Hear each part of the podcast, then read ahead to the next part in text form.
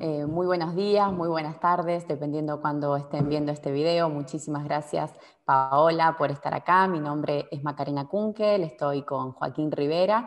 Y bueno, te queríamos contar un poco que darte la bienvenida a esta entrevista, que forma parte de un ciclo de entrevistas que estamos haciendo desde el Centro de Estudios Soberanía, que es un centro de estudios que nuclea a jóvenes profesionales de distintas disciplinas de las ciencias sociales, que nos juntamos y nos organizamos para debatir temas de actualidad, principalmente con, una mirada internacional y en clave soberana, ¿no? en clave de soberanía, utilizando ese concepto como articulador de todas las distintas acciones que estamos haciendo. Así que te agradecemos muchísimo por, por haber accedido a tener esta entrevista y esta charla. Muchísimas gracias.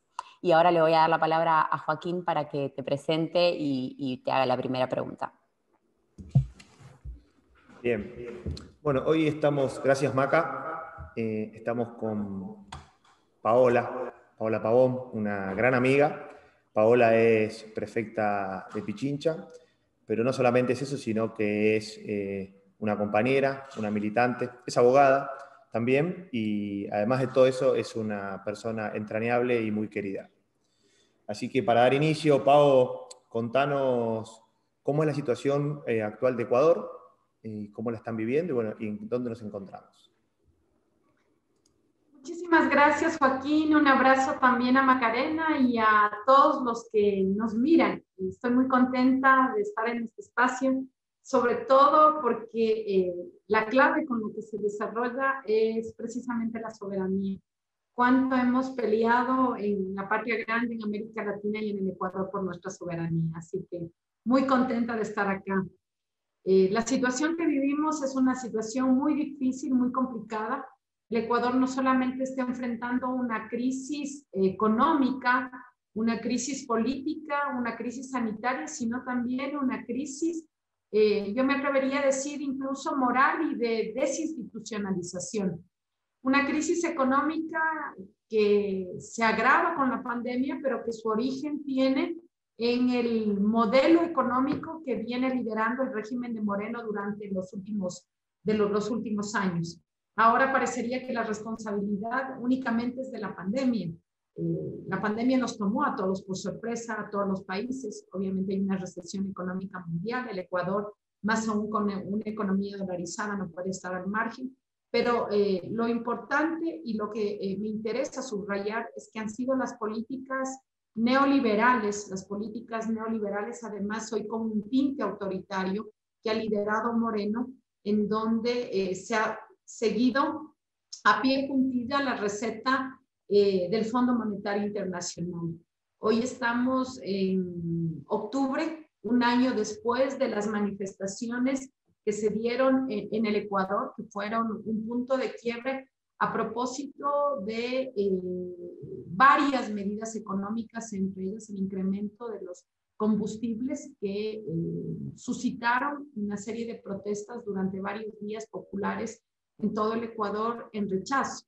En ese momento se derogó ese, ese decreto, pero durante este año, poco a poco, el gobierno nacional y además utilizando la pandemia como un elemento que inmovilizó al país, ha colocado toda esta agenda. Yo quiero recordarles que eh, la forma en la que enfrentó este gobierno la pandemia fue precisamente pagando la deuda externa.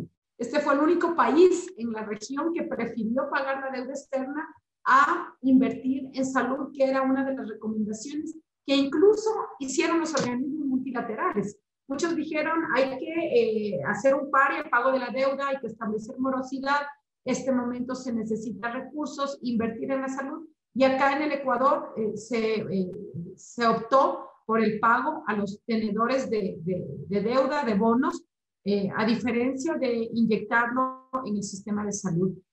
Así que nuestra crisis económica es una crisis muy compleja.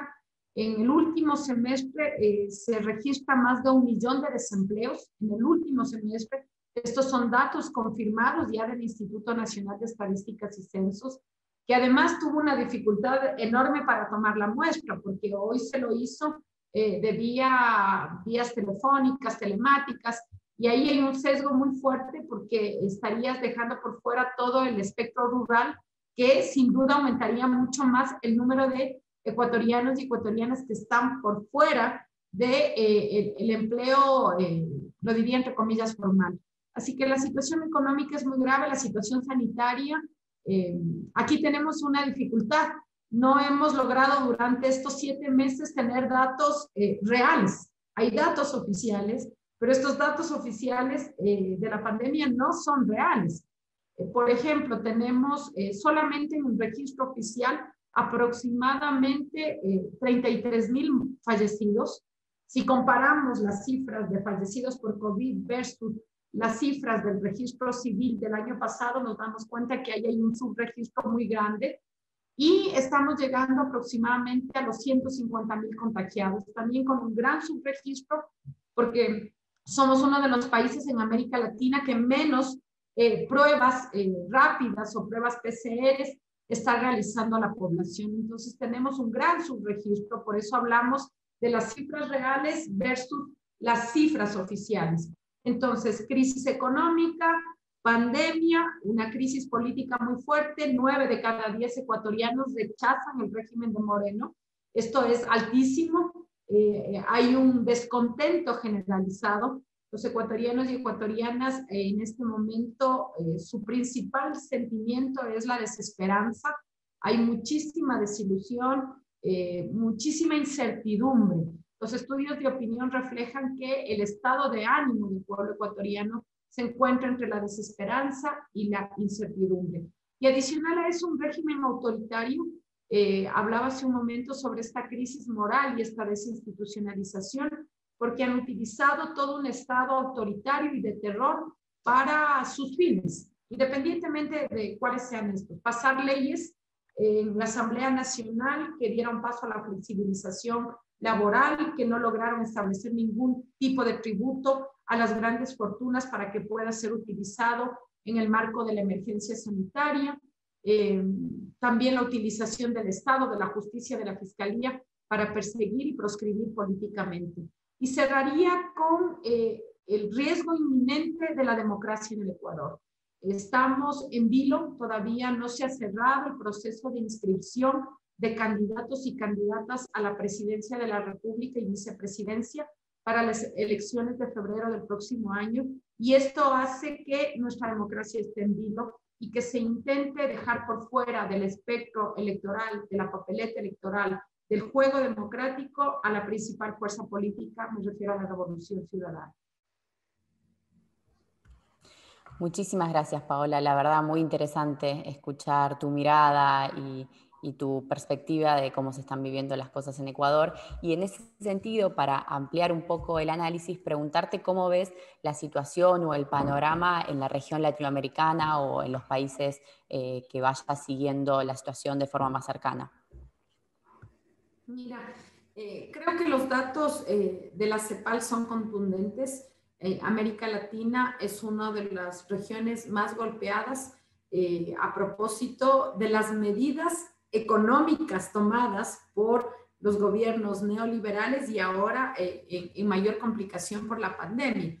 Y creo que adicional a eso se está viviendo una, una hoja de ruta que sin duda está vinculada a los intereses que distan de la soberanía de nuestros pueblos intereses que están por fuera de nuestros territorios nacionales, que están siguiendo una misma hoja de ruta con la intención de eh, proscribir a los procesos eh, que en su momento fueron determinantes para generar condiciones de igualdad, disminuir las brechas de inequidad en América Latina. Me refiero a los procesos progresistas.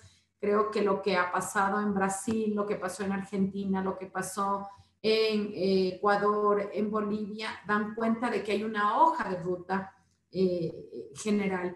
Y creo que hoy estamos, países como Ecuador y Bolivia, eh, sufriendo una segunda arremetida frente a lo que en este momento significa oxígeno para América Latina y me refiero al triunfo de Alberto y de Cristina en Argentina. Yo creo que este triunfo que tuvieron los eh, procesos progresistas, nacionalistas, populares en Argentina, hicieron que esta hoja de ruta y estos intereses transnacionales eh, sean mucho más duros con, eh, con nuestros países. El golpe de Estado que vivió Bolivia en diciembre del año pasado es respuesta a esto, a este temor de que haya un cambio de giro, un cambio de timón en América Latina y sentimos que lo mismo está pasando en Ecuador de cara a la elección de febrero. Entonces, creo que nuestra región en este momento, a diferencia de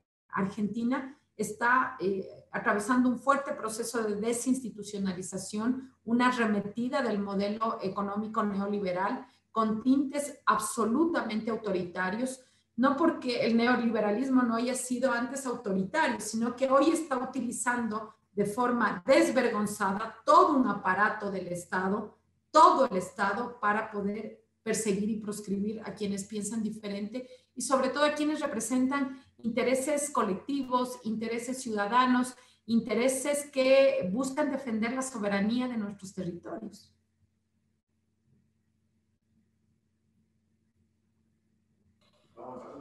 Muchísimas gracias, Paola, también por, por, esa respuesta. Y eh, en línea un poco con lo que venías comentando antes sobre la situación de Ecuador, te queríamos preguntar si podías profundizar un poco más sobre, eh, en términos electorales, cómo está la situación en Ecuador y cómo están los intentos por, eh, bueno, ya nos dirás si proscribir o no a determinadas fuerzas políticas. Queríamos preguntarte, en vistas a las elecciones de febrero, cómo está la situación eh, electoral y la situación política y partidaria allá. Mira, yo te decía que como conclusión, eh, la democracia en Ecuador está en riesgo y me parece importante, aprovechando el espacio de influencia del Centro de Estudios de Soberanía, eh, no solamente en Argentina, sino en la región, poder eh, señalar que venimos enfrentando como proceso político, y me refiero a la revolución ciudadana, una arremetida durante los últimos tres años.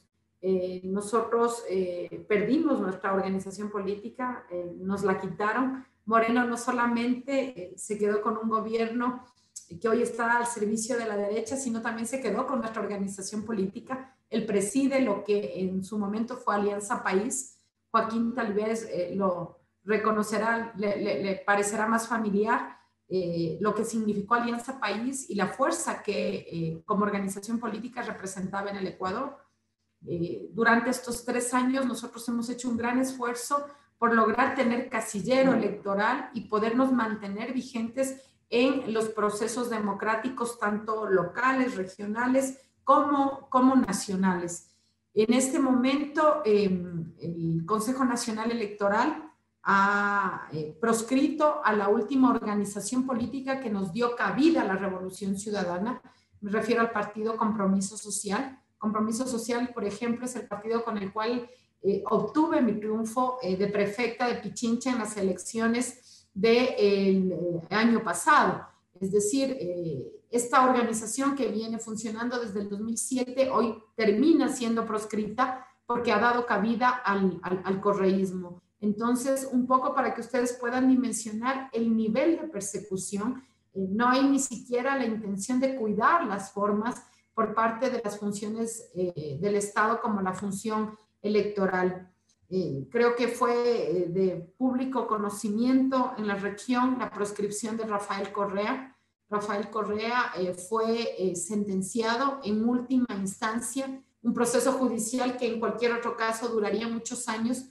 Él se lo hizo con una justicia selectiva, violentando debido proceso, violentando presunción de inocencia y sobre todo una sentencia descabellada para que él eh, quede por fuera de la papeleta. Entonces, nos proscribieron la organización política, nos proscribieron a nuestro candidato a la vicepresidencia, que era eh, Rafael Correa, y en este momento no han cerrado el proceso final en el Consejo Electoral para calificar ya al binomio Andrés Arauz Carlos Rabascal, que es el binomio de la revolución eh, ciudadana, es el binomio del correísmo, en este momento estamos eh, en un proceso en donde se nos ha impugnado el binomio y el Tribunal Contencioso Electoral, que es la máxima instancia, el segundo, el segundo nivel, la segunda instancia en temas electorales, tiene que fallar si acepta esta impugnación y deja por fuera al binomio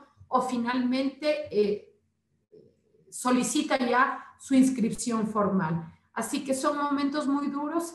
Estos días ha habido movilizaciones permanentes afuera del Tribunal Contencioso Electoral exigiendo que se nos permita participar eh, para que un poco podamos comprender el nivel que enfrenta, el nivel de, de proscripción que se enfrenta en el Ecuador. Hoy estamos protestando afuera del organismo electoral pidiendo que nos dejen participar, cuando en democracia lo que además prevalece, la constitución lo determina así, es el derecho a la participación política. Esto no solamente afecta nuestro derecho a ser elegidos, eh, fundamentalmente afecta el derecho que tienen las grandes mayorías a escoger por quién ellos creen es la mejor opción para conducir el, Estado ecuatoriano, para conducir nuestro país el próximo año. Qué interesante, eh, Pau. Eh, y qué, qué, duro suena este, lo, lo que nos contás. Eh, entonces ya vaya también un abrazo en este instante. Te queríamos preguntar también por una doctrina bastante nueva, por así decirlo, en la región, que es el lawfare, eh, que en nuestra Argentina se vivió, donde varios de nuestros dirigentes han sido perseguidos eh, bajo esta dinámica. Entendemos que a vos personalmente has sufrido una situación similar la verdad que nos parecería necesario que que nos cuentes y escuchar en primera persona eh, en qué situación te encontraste y cómo, es, eh, cómo se aplica el lawfare en, en el Ecuador. Joaquín, esta, esta pregunta me toca y me toca en lo personal. El día de ayer fue un año, un año de eh, mi detención arbitraria, mi detención ilegal con un uso excesivo de la fuerza policial. Eh, en este momento estaría eh, hace un año atrás eh, iniciando un proceso judicial, un camino que ha durado un año que jamás debimos haber recorrido. Y esto, te decía, me toca en primera persona porque yo hablaba mucho sobre la judicialización de la política eh, denunciando el OFER, denunciando el OFER en América Latina, denunciando eh, el OFER en el Ecuador, señalando lo difícil que eh, fue para Brasil con los casos de Dilma, de Lula,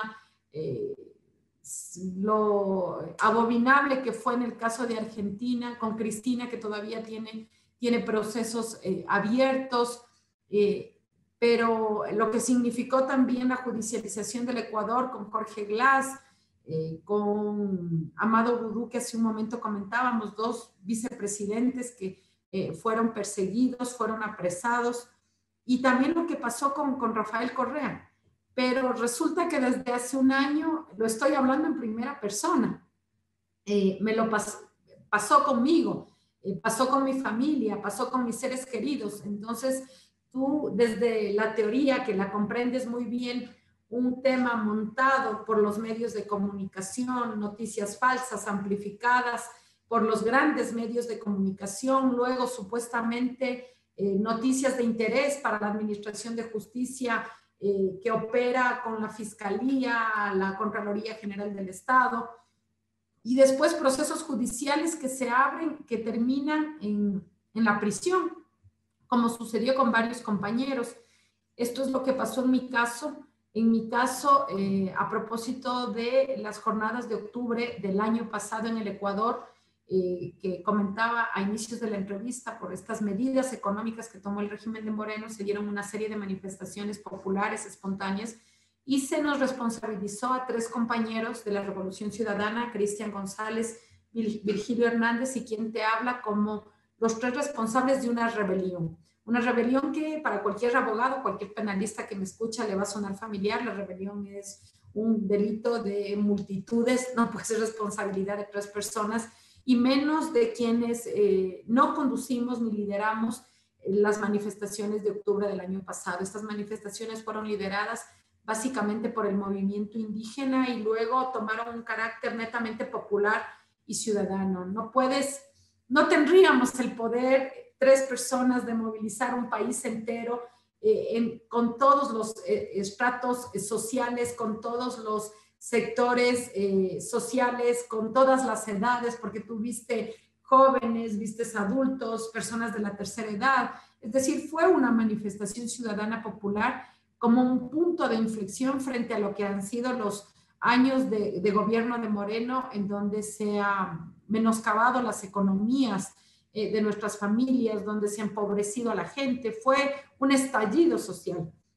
Esto ha llevado a un proceso judicial que, como te digo, va ya un año. En este momento se ha hecho un llamamiento eh, a juicio.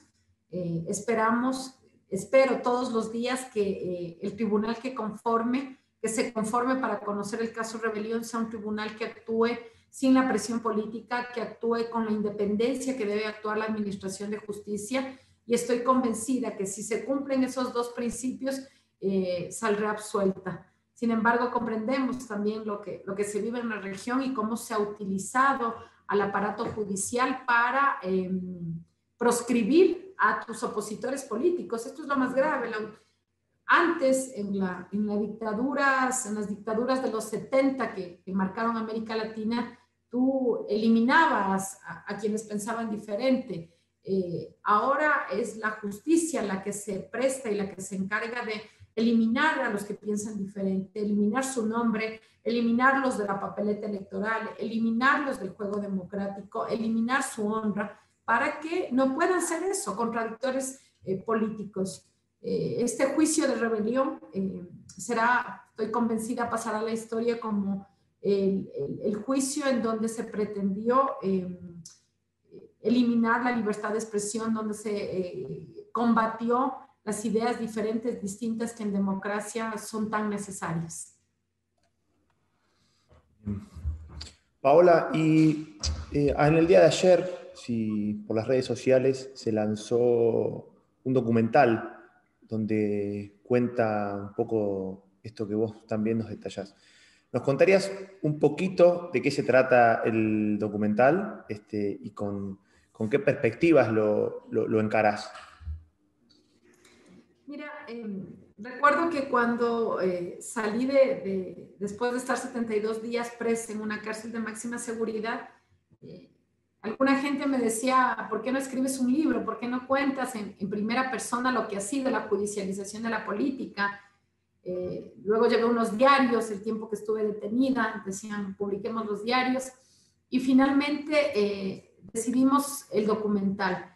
Eh, el documental lo ha lanzado Ruta Crítica. Ruta Crítica es un espacio de comunicación alternativa que lo que buscamos es que hoy en tiempos de eh, hay tanta información, estamos todos tan conectados a la red, todo es tan líquido, eh, las noticias de hoy ya no van a ser las de mañana, todo pasa tan rápido, todo se licúa tan rápido.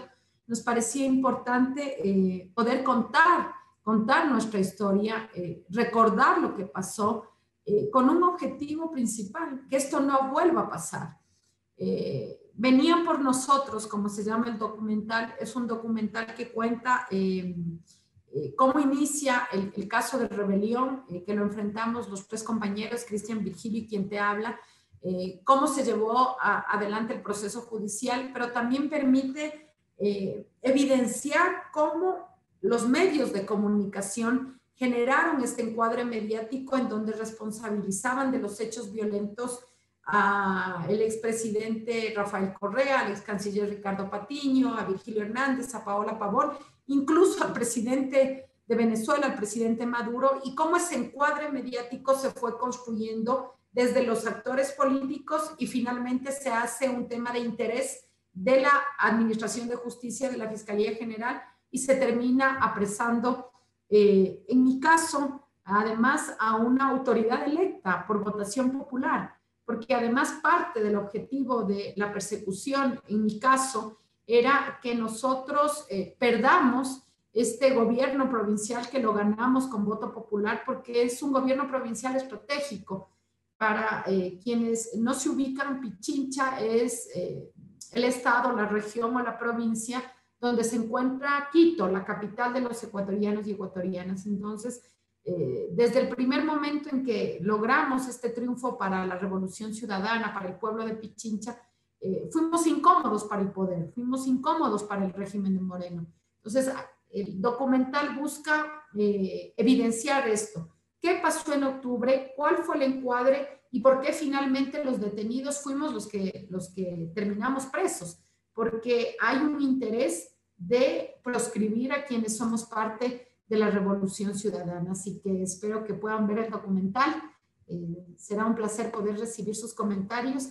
Y, buscamos hacer pedagogía de, de, de la ¿no? Esto me parece importante, que podamos entender estas distintas aristas que tiene la UFER y cómo todas operan de manera concertada para cumplir el objetivo, eliminar a los procesos progresistas en América Latina. Muchísimas gracias, Paola. La verdad, un lujo escucharte, escuchar tus comentarios, tus reflexiones, contar en primera persona. Lamentablemente, ¿no? Claramente querríamos que, no, que nadie lo hubiera tenido que vivir, pero contar en primera persona es muy interesante, así que animamos también a todos y a todas a, ver el documental para enterarse más los detalles. Y, gracias también por esta mirada que nos da sobre los embates que está sufriendo la democracia en Ecuador y también en otros países de la región. En ese sentido, te queríamos preguntar, dado el nombre de nuestro centro de estudios, ¿qué es para vos la soberanía y que más allá del concepto, ¿qué anclaje le ves eh, en la actualidad en los hechos, ¿no? Al concepto, a ese concepto de, soberanía. Bueno, la, la, soberanía es esa posibilidad de elegir abiertamente, sin ningún tipo de presión externa y sin ningún tipo de presión económica, las decisiones que deben conducir a una nación, que deben conducir a un pueblo. Eh, a mí me gusta mucho cuando en nuestra constitución eh, establecimos la autodeterminación de los pueblos. Los pueblos tienen el derecho de construir eh, su presente, de construir su propia receta hacia el futuro. esto es para, para mí la soberanía y esa soberanía tiene em, varias aristas, pero yo hago hincapié en dos que creo que fueron determinantes para esta década de oro que vivió eh, América Latina con varios procesos progresistas. Me refiero a la soberanía económica y a la soberanía política.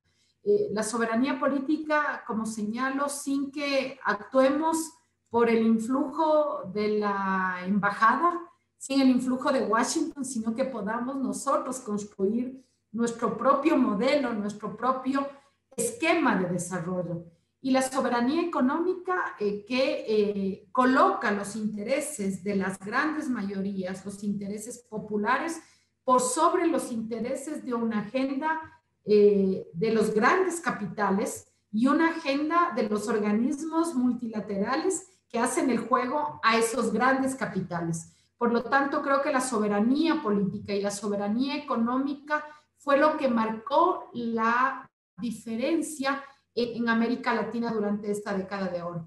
¿Por qué logramos que eh, millones de brasileños dejen la extrema pobreza?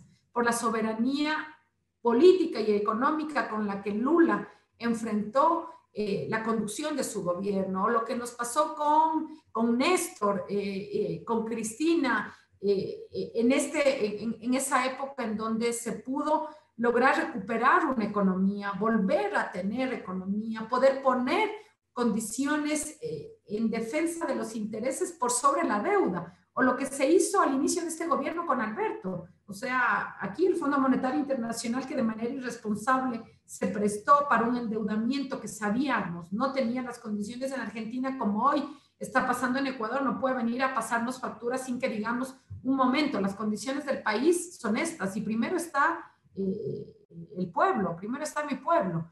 Creo que esas son las formas en las que se expresa a veces este concepto que puede sonar tan etéreo, pero e, esa es la soberanía. O, lo que nos pasó a nosotros, mira, eh, el ejemplo al revés, que en vez de que prioricemos invertir en hospitales, en pagar médicos, porque se despidió médicos en la pandemia, en vez de invertir en pruebas para poder detectar el COVID, en equipos de protección, en mascarillas para nuestros médicos, se prefirió pagar la deuda externa. Eso significa no tener la soberanía. No importa que tengas un gobierno. Un gobierno sirve en la medida en que tenga soberanía política y tenga soberanía económica para actuar en función de los intereses de su país y los intereses nacionales. Genial.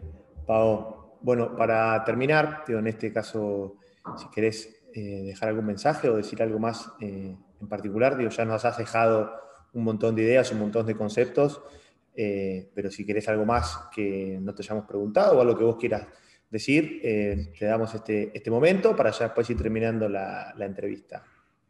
Y obviamente agradecerte con muchísimo cariño. Decirles que estoy muy contenta de estar aquí, agradecerles mucho por el espacio y quisiera cerrar con algo, Joaquín, que, que, me parece importante. Eh, frente a esas agendas del capital, frente a esas agendas transnacionales, frente a esos intereses que buscan vulnerar nuestra soberanía, hay una, una gran receta y esa receta es la hermandad de los pueblos y es la construcción también eh, de nuestra patria grande. Creo que también es una de las lecciones que nos deja la pandemia.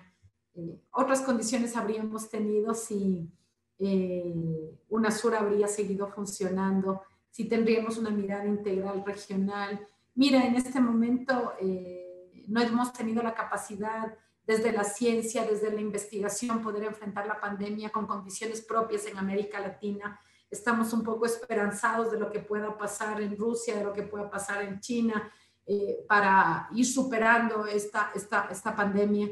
Entonces creo que la gran lección frente a este mal es que eh, hay hermandad y durante estos meses, estos años que han sido muy duros para el Ecuador, eh, la solidaridad internacional ha sido fundamental. Yo quiero agradecer mucho a Argentina, a su gobierno, a su pueblo, a las organizaciones de derechos humanos, a las organizaciones de derechos de las mujeres que no nos han dejado solas, nos han acompañado de forma permanente y pedirles, pedirles que sigan vigilantes de cómo se desarrolla el proceso democrático tanto en Bolivia como en Ecuador.